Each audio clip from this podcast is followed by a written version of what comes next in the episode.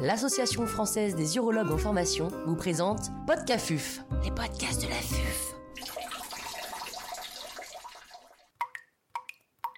Cet épisode a été réalisé grâce au soutien institutionnel des laboratoires Bayer. L'intervenant n'a pas reçu de financement.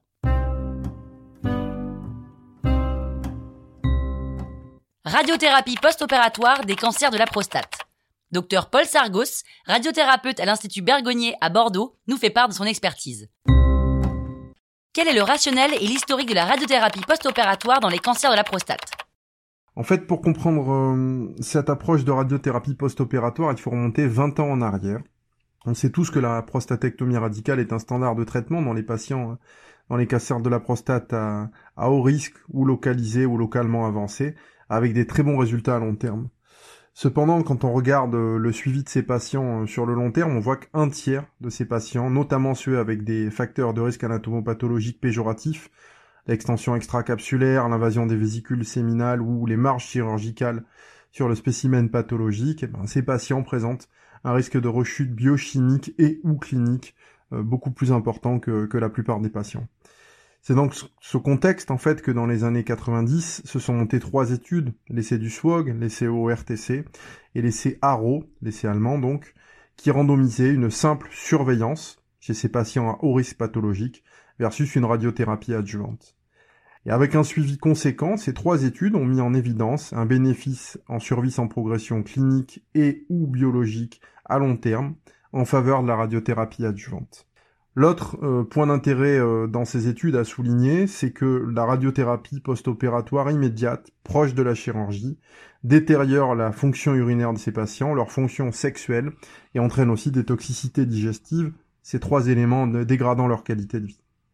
Par ailleurs, 30 à 50% des patients dans le bras observation sans radiothérapie de, de ces études randomisées des années 90-2000 ne présentaient pas de rechute biochimique et donc proposer cette radiothérapie post-opératoire immédiate à tous ces patients à haut risque pathologique reviendrait à les surtraiter en leur donnant et en leur procurant des, toxicités pelviennes qu'ils ne mériteraient pas et peut-être qu'on pourrait les éviter.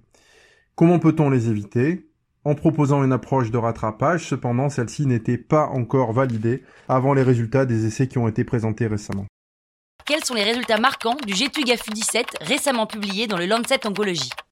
L'essai GETUGAFU 17 est une étude de phase 3 randomisée, intégrant et incluant les patients classés PT3 ou PT4A avec des marges positives, ce qui est différent des essais RAVES et Radicals RT dans la même population avec des facteurs de risque un peu moindres.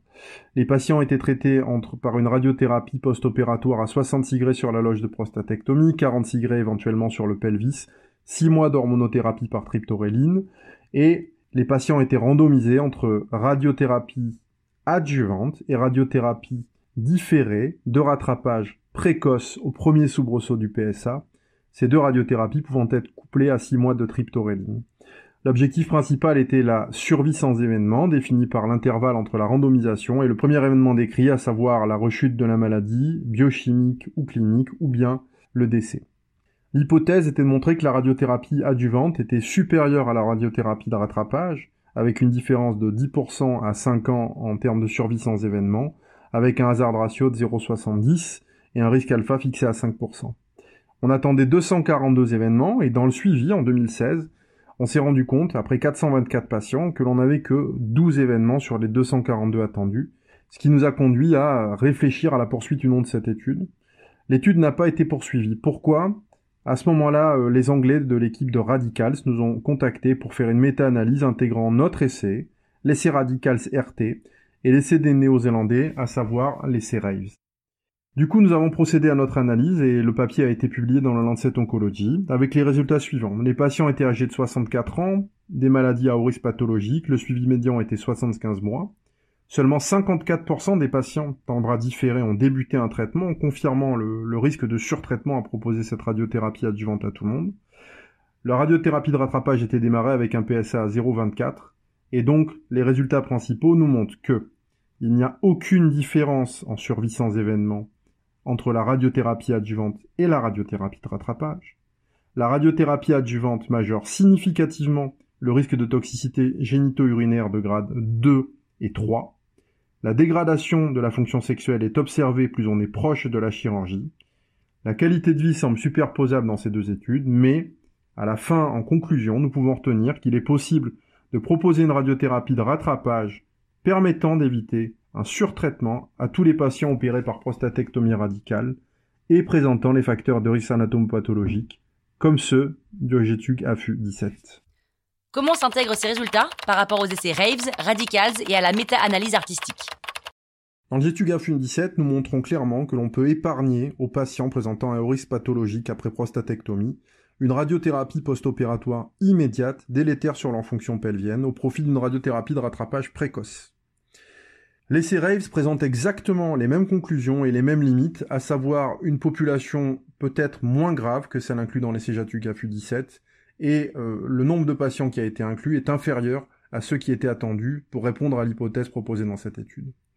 L'essai radical RT, par exemple, incluait des patients aussi à faible risque. Un patient qui était PT2 R1 avec un Gleason 7 3 plus 4 pouvait être inclus et randomisé entre adjuvant et rattrapage, alors que dans la dans l'approche moderne, dans l'approche et dans les données issues des essais euh, EORTC, ARO et SWOG, ces patients n'auraient pas été traités par radiothérapie adjuvante.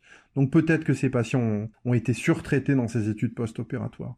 La méta-analyse artistique inclut ces groupes et les différents patients des essais et nous montre les résultats les plus puissants, les plus solides, à savoir que la survie sans événement n'est pas améliorée par la radiothérapie adjuvante par rapport au rattrapage, avec à 5 ans 88% de survie sans événement. Donc des résultats très importants nous montrant le bon pronostic de cette population.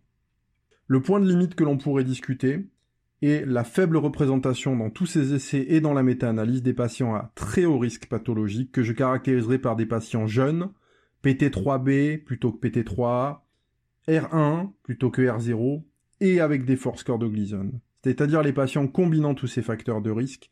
Et pour cela, on peut tout de même se poser encore la question du bénéfice éventuel de la radiothérapie adjuvante lors de nos RCP.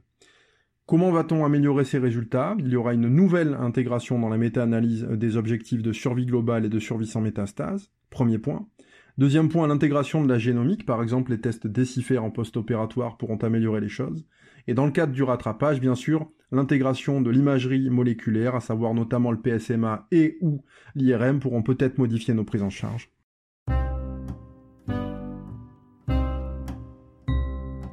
Un grand merci au docteur Paul Sargos pour ses conseils précieux. C'était Podcafuf, les podcasts de